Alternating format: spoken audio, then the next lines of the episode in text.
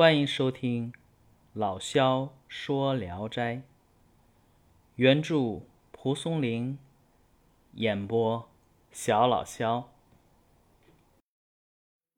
今天讲的这一篇是个小短篇，名字叫《造处》，说眼媚迷人的法术招数有很多。有的呢，用好吃的食物骗人吃下，这个人呢就神志糊涂，跟着骗子走了。民间俗称打絮吧，江南一带则叫扯絮。小孩子不懂事儿，往往受害。还有一种是变人为牲畜的，名字叫造畜。这种法术啊，江北很少，黄河以南就有很多。扬州旅店中有一个人牵了五头驴，暂时啊拴在马厩里，说：“我过一会儿就回来。”并嘱咐店里的伙计说：“呀，不要给他们吃喝。”于是就走了。驴呢，由于在太阳底下暴晒，又踢又咬，特别闹腾。店主人于是把驴牵到凉爽处，驴见到有水，忙跑过去，痛痛快快的喝了个够。这些驴呢，喝完了水，在地上打了个滚儿，就变成了妇女。店主人奇怪，询问这是怎么回事可是妇女舌头僵硬，说不出话来。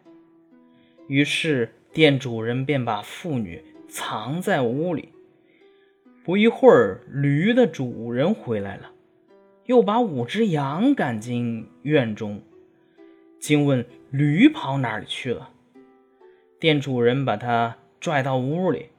端来茶水饭菜，请客人进餐，并且说：“哎，客官先吃些东西，马上就把驴给您牵来。”店主人离开屋子，给五只羊都喝了水，他们呢，一个个的又都变成了小孩儿。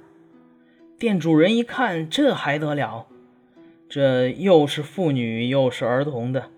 他就暗中报告给了衙门，官府派差役啊，捕获了吕主人，将他用杖刑打死了。故事到这儿就完结了啊！不难看出啊，这是一篇反映拐卖人口的小说。其实啊，各地都有这种类似的传说。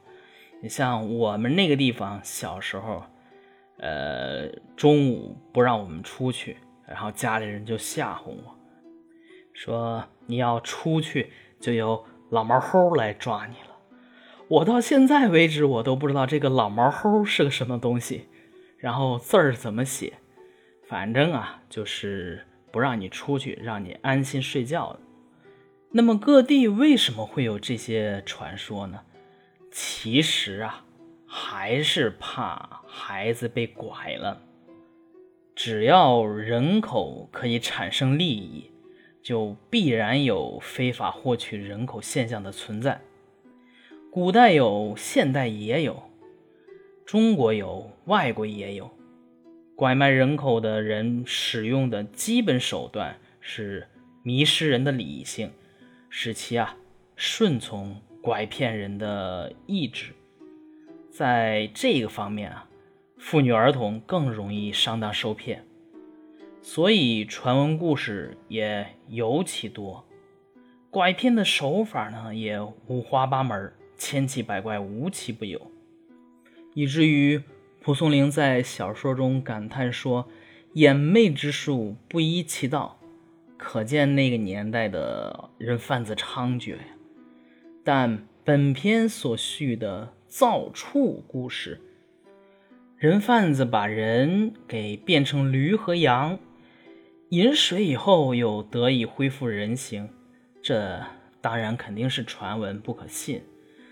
咱们走进科学，按照现代生物学的科学常识，这是不可能的事儿。